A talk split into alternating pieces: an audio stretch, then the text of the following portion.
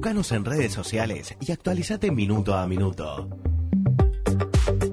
Twitter, Facebook, Spotify. Resumen del Sur. No ha pretendido tratarnos como colonia, sino que por el contrario, ha honrado nuestra condición de nación independiente.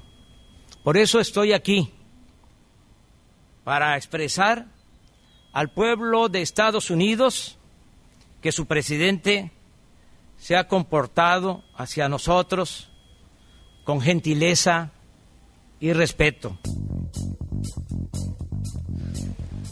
Con Andrés Manuel López Obrador, el presidente de México, comenzamos la nueva hora que tenemos en Resumen del Sur hasta las 13 y mm, eh, es interesante meterse en lo que ha sido esta foto, esta reunión eh, de eh, el AMLO con Donald Trump, el presidente de los Estados Unidos, en, una, en un acto que debería haber tenido también a Justin Trudeau, el primer ministro de Canadá, en el marco de el nuevo NAFTA, ¿no? El NAFTA, este, el, el, Temec. el, el TEMEC, que es el, el, el Tratado de Libre Comercio entre las tres, entre los tres países que se fue cambiando, especialmente desde la llegada de Trump a los Estados Unidos, a la presidencia de los Estados Unidos, pero que tuvo mucha, mucha gestualidad.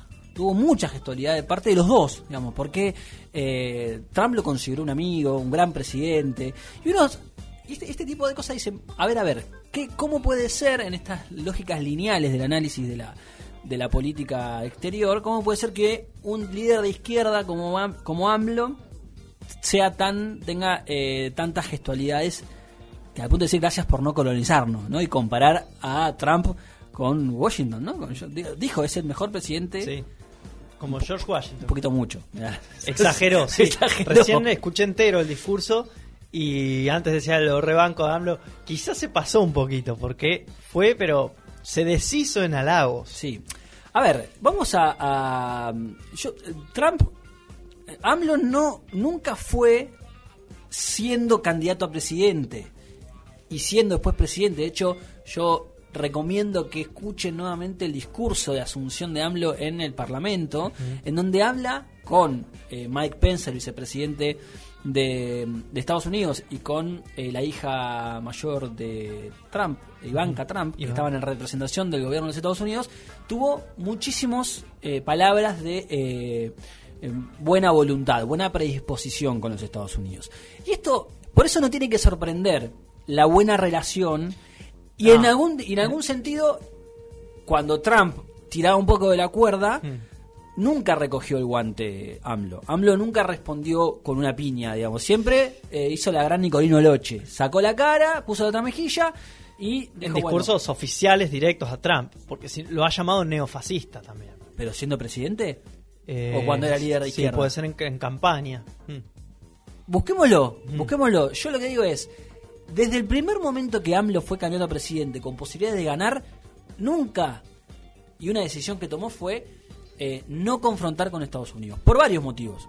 Punto número uno, la relación comercial. 70% de los productos No, pasa que hay una dependencia comercial absoluta de que México. tenga con cintura es una cosa, que no, que no lo critique es otra. No. Porque también eh, hacia adentro también genera cierta cierta incomodidad que no se le no se le plantea a Donald Trump. Yo hago una descripción, digamos, no, no estoy diciendo que está bien ni que está mal. Es una descripción de los que muchos muchos se sorprenden porque AMLO tiene esta postura. Yo particularmente no me, no me sorprende. Además, yo creo que fue, como decíamos, recontra exagerado y demasiado sumiso. Digamos, es eh, el, el ejemplo más brutal del realismo periférico, el de, el de AMLO. Sí, igual hacia adentro, AMLO, eh, yo escuchaba un analista de discursos, decía que de los últimos 10 discursos siempre había usado la palabra liberal, conservador y derecha. Y esta vez había roto con esa, con esa continuidad, porque cuando sale de México, porque, eh, siempre se lo critica porque no sale de No México. sale, no viaja. Am- AMLO nunca viaja ni al G20, ni a OMC, ni a nada. Esta vez salió y aparentemente cuando sale de México es un señorito inglés. Sí, yo creo, insisto, a mí me parece que AMLO es un tipo muy pragmático. Sí, eso sí, que- claramente. Que, que además hay que recordar que AMLO viene, eh, ha construido su propia, su propia carrera, ha, ha conformado sus propios partidos, eh, digamos, ha sido un, un representante en la política mexicana eh, contra la corrupción, contra la burocracia política, pero también él es parte de eso, él es parte de ese sistema. Eh, AMLO salió del PRI, Digamos, salió de como salían todo, casi toda la dirigencia Sí. política mexicana. Entonces, es un tipo que tiene experiencia de gestión, que sabe lo que es eh, el pragmatismo con los actores de poder. Por eso, a mí lo que me sorprende, en realidad lo que, lo que, lo que cuestiono, es que vean en AMLO algo que nunca fue. AMLO no es un líder de izquierda latinoamericana.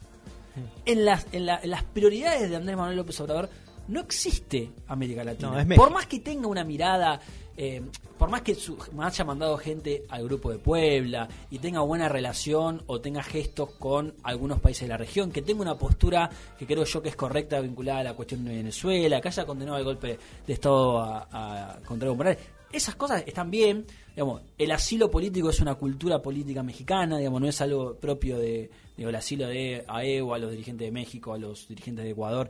Eso es algo que viene de la, de la cultura diplomática de México, no es algo propio de Manuel López Obrador. Eh, ha tenido algunos gestos. Se puede pensar desde la perspectiva argentina algún como un punto de apoyo en algunas cosas muy puntuales que no tienen que ver con el comercio, porque es nulo el, la- intercambio comercial que tenemos con México. Pero eh, dentro de los objetivos de AMLO está llevarse bien con Estados Unidos, combatir la corrupción en México y resolver el tema migratorio. Migratorio, de corrupción, barra narcotraficante, Ah, barro. sí. Digo, Pero yo- son quilombos adentro, hacia adentro de México. hacia adentro. Cuando él habla de la cuarta transformación de México, las tres anteriores, que comienzan con la Revolución Mexicana y siguen con otras, son todas eh, vernáculas, son todas domésticas, son todas mirando hacia adentro. Digo, eh, no le importa a Andrés Manuel López Obrador América Latina. ¿Preside la CELAC? Sí. ¿Puede haber un punto de coincidencia con Argentina, por ejemplo, ante eh, la, la ne- negándose a que Trump imponga un presidente en el Banco Interamericano de Desarrollo? Sí. ¿Condena el golpe de Estado de Evo Morales? Sí. Eh, ¿Tiene una mirada distinta a la de Estados Unidos respecto a Venezuela? Sí. Eso está bien. Pero no pensemos, porque digo, hay como una cosa de, bueno, a ver, ¿dónde están los progresismos? Acá está eh, Eje, A- Alberto Fernández. No, y no, a, y a no los pro- a los progresismos que les cae mal este, este discurso de AMLO, yo les diría, bueno, fíjate que el comercio, tanto importaciones y exportaciones, están por arriba del 70% de dependencia con los Estados Unidos. Exacto. Anda a llevarte mal. No podés Este, te llevarte quiero ver a mal. vos llevándote mal ahí. Exactamente, por eso digo, hay una necesidad desde el primer momento del presidente mexicano de llevarse bien con los Estados Unidos. Lo tuvo claro desde siempre. Eso no significa que en algunas, en, en algunas decisiones vaya detrás de la política exterior estadounidense. Eh, tampoco significa que tengas que sobarle el lomo en una actitud de, absoluta hecho- subordinación. De hecho, lo que acabas de decir recién de que está bien apoyó eh, todo lo que pasó en, en- en Bolivia y que fue un golpe de Estado, lo mismo con Venezuela, de su opinión, pero ¿cuántos otros países que no pertenecen al continente americano lo hicieron? Sí, sí. Un montón. Entonces, si uno quiere ponerse a mirar, la verdad que no se distingue de una mirada americanista No. versus una mirada global. Porque además creo yo que tampoco está en la idiosincrasia de los líderes mexicanos pensar América Latina de esa manera. A ver, un proyecto estratégico para América Latina lo tenían eh, Brasil y Argentina en diferentes momentos. México no tiene ese, porque por dependencia comercial con Estados Unidos, por, por distancias, eh, por idiosincrasias, por forma, por un montón de cuestiones, no tiene esa... Yo cuestiono a aquellos que dicen que eh, AMLO puede ser un líder eh, para, la- para América Latina y que se puede armar un eje progresista a partir del punto de apoyo Argentina-México. Yo me parece que eso no es así, porque los intereses de México van por otro lado y porque, eh, digo, insisto, puede haber tácticas comunes, acuerdos tácticos, pero no más que eso. Es que de hecho lo demostró en su discurso. En su discurso habló mucho de cuánto significa América del Norte, haciendo mucho énfasis en América del Norte y en el resto del mundo. Una de las cosas que me llamó mucho la atención dijo, en 1970 el comercio de América del Norte, la importancia que tenía América del Norte en, dentro del comercio mundial representaba el 40,4% y hoy representa el 27,8%. Es simbólico, Siempre- América del Norte incluyendo a México en América del Norte. Claro. Sí, por supuesto, sin duda. Siempre todo su discurso formó parte de esa línea de qué hicimos, qué, qué hicimos, qué hacemos y qué vamos a hacer nosotros tres. digamos. ¿Qué hacemos? ¿No es hora de que empecemos a pensar Latinoamérica sin que no no llegue hasta México sin incluirlo? Porque es- la- ¿qué es Latinoamérica? ¿Incluye a México? ¿No incluye a México? Cuando hablamos del continente latinoamericano, como se habla muchas veces. En términos de, de territoriales, sí, lo, lo Porque no, no, territoriales No, lo que pasa es que por ahí creo que son dos, son dos distinciones distintas. Una cosa es decir Latinoamérica y otra cosa es decir América del Norte, América Central y América del Sur. Creo Son- que son dos discursos. Son construcciones que se, se hacen culturales. Evidentemente AMLO si viene... AMLO, eh, si dejó viene- claro que México es Norteamérica. Sí, cuando, Sí, cuando está con. Estados Unidos, cuando está con Trump. Por ahí se junta con. va al, grupo de Puebla o a la CELAC y dice América Latina.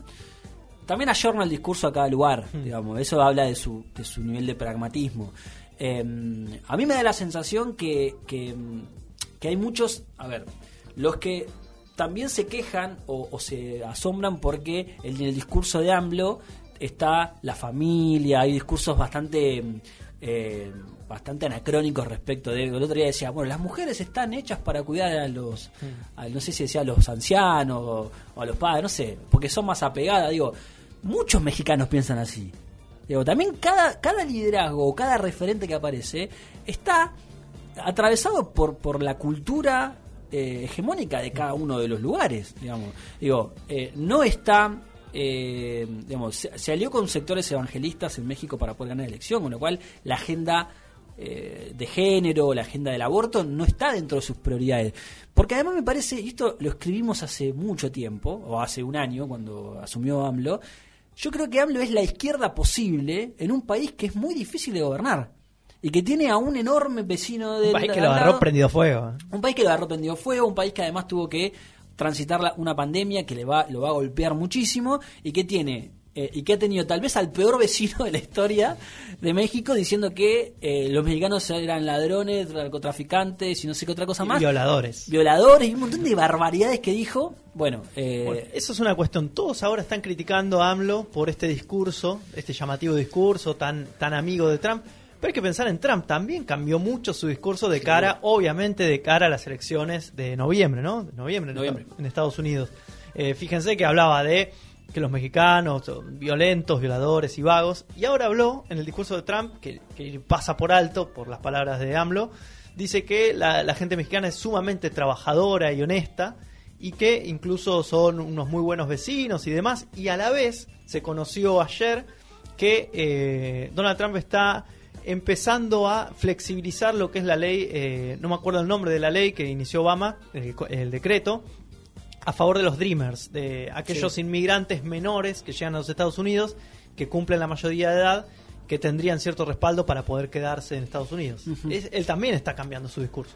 Leo un segundo lo que nos dice nuestro historiador Alejo Reclusa de- sobre lo de América Latina. Dice que Latinoamérica es una unidad cultural. Creo que eso es la Claro. diferencia. Una cosa Bien. es geográfica y la otra es una unidad cultural. De hecho, Argentina pasa lo mismo. Está, eh, Argentina forma parte de Latinoamérica, pero también forma parte del Mercosur. No quiere decir que no pueda estar en los dos lugares. Totalmente. Y yo, eh, eh, pensándolo en, en términos bien, bien funcionales, decir, bueno, ¿qué le importa más a Argentina o a Brasil?